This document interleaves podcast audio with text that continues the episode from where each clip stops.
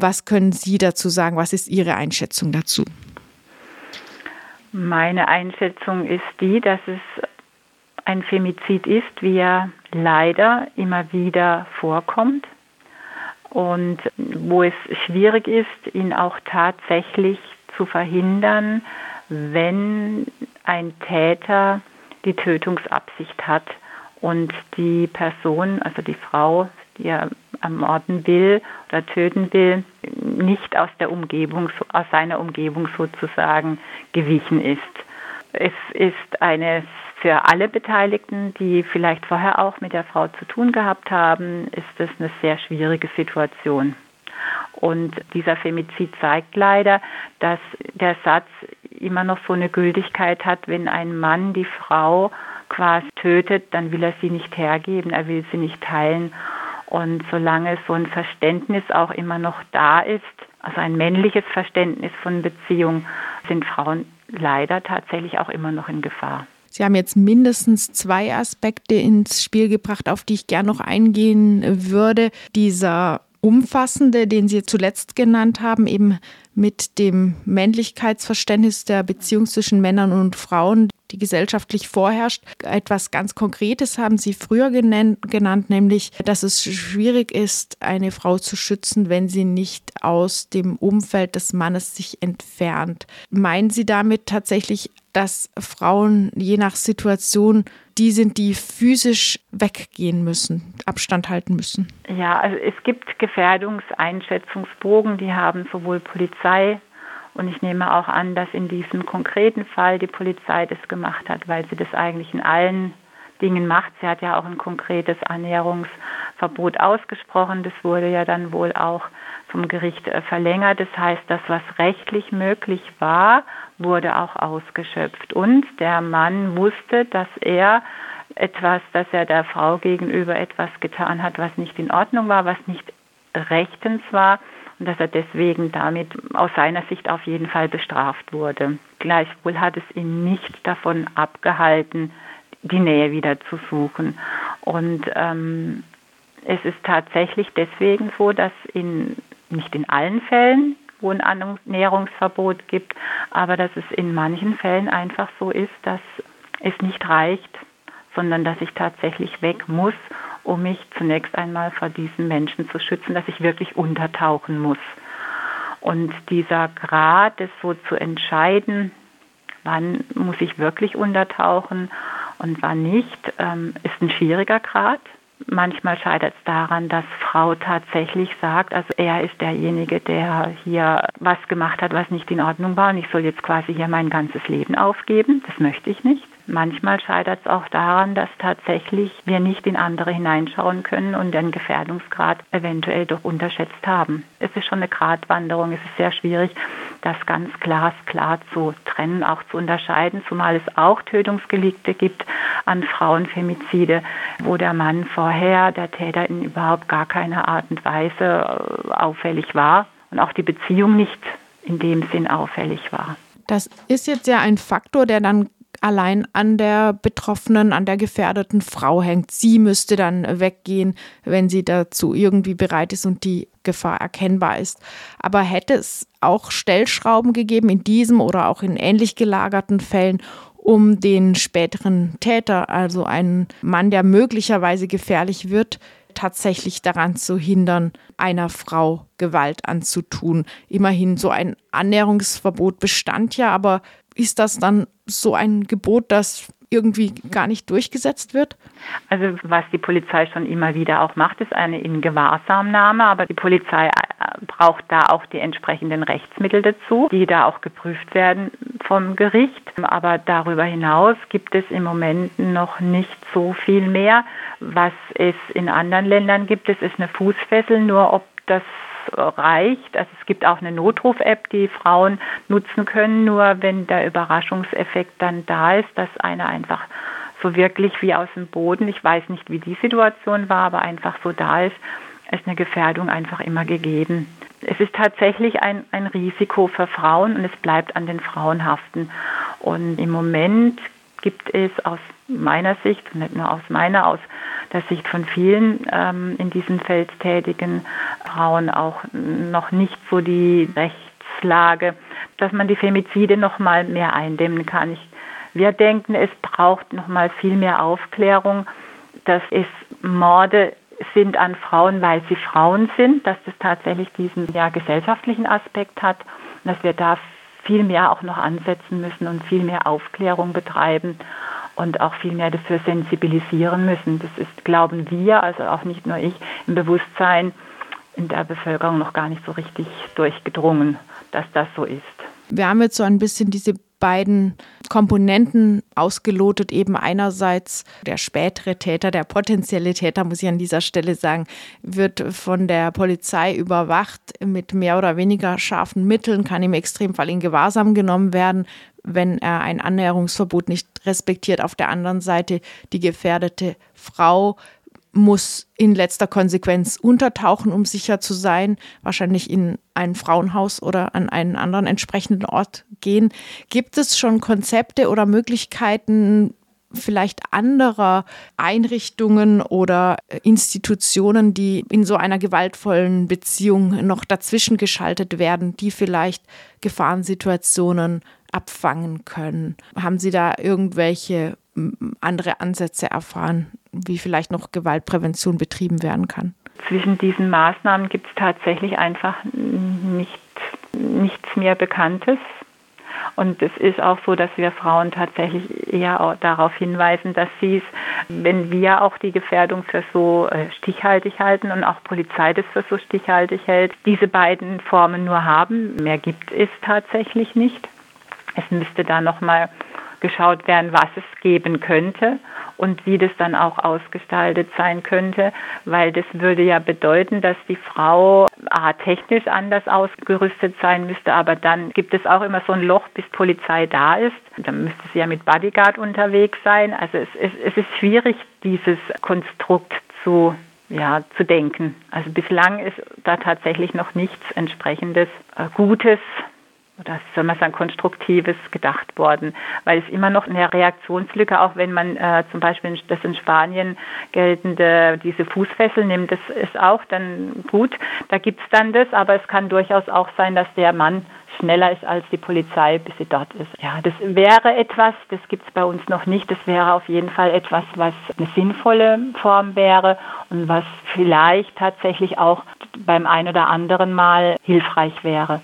Nur ist es auch schwierig, jemanden von dem Weg abzubringen, wenn der schon quasi, und es ist in der Regel so, dass die beschließen, dass diese Frau nicht mehr am Leben bleiben soll und auch die, die es vielleicht mit verursachen, ähm, sei es jetzt Familienangehörige oder auch neue Partner oder auch die Kinder, dann ist es sehr schwierig, so jemanden auch von seinem Weg abzubringen. Also ich denke mittlerweile, so bitter das ist, es ist, weil es einfach auch wirklich bitter ist, es bleibt einfach immer ein Restrisiko bitter, das zu sagen und trotzdem ist es so. Wenn nun eine Frau dann die Konsequenz zieht und diesen schweren Weg geht, ihr Umfeld zu verlassen und also zu weichen, unterzutauchen, vielleicht sogar ihrer Erfahrung nach in Freiburg und Umgebung, ähm, gibt es da ausreichende Strukturen, wohin sich Frauen dann wenden können, wohin sie gehen können und welche sind das? Und gibt es da vielleicht auch noch Versorgungslücken? Also wenn sind die Ansprechpartnerinnen diesbezüglich die Frauenberatungsstelle bei häuslicher Gewalt, die dann in Kooperation auch mit der Polizei und der Frau dann entsprechende Schritte vorbereiten und auch mit dem Einwohnermeldeamt, weil es muss ja auch ganz klar sein, es darf nichts nach außen dringen. Man braucht einen Rechtsanwalt mit dabei, man braucht einfach ein Netz, das weiß, da muss ich jetzt dicht halten. Und im Prinzip, wenn eine Frau untertaucht und sie kommt von hier, also örtlich von hier, muss sie wirklich so weit weggehen, dass man Spuren gut verwischen kann, dass sie nicht zufälligerweise dann mal irgendwo doch in irgendeinem Nest zufälligerweise bei einer Wanderung hier gesehen wird. Also sie muss dann wirklich einen weiteren Weg weggehen. Und das haben wir schon immer wieder auch gemacht hier in Freiburg. Und wir werden das zukünftig mit Sicherheit auch tun. Und es haben sich auch schon gerade auch hier in der Koordinierungsstelle Frauen aus anderen Bundesländern gemeldet, die dort im Rahmen eines sogenannten Opferschutzprogrammes dann auch untergebracht wurden. Und es läuft dann im Prinzip, ist es dann im Rahmen des Opferschutzprogrammes von der Polizei in Kooperation mit der Frauenberatungsstelle wird eine Frau auch woanders hingebracht.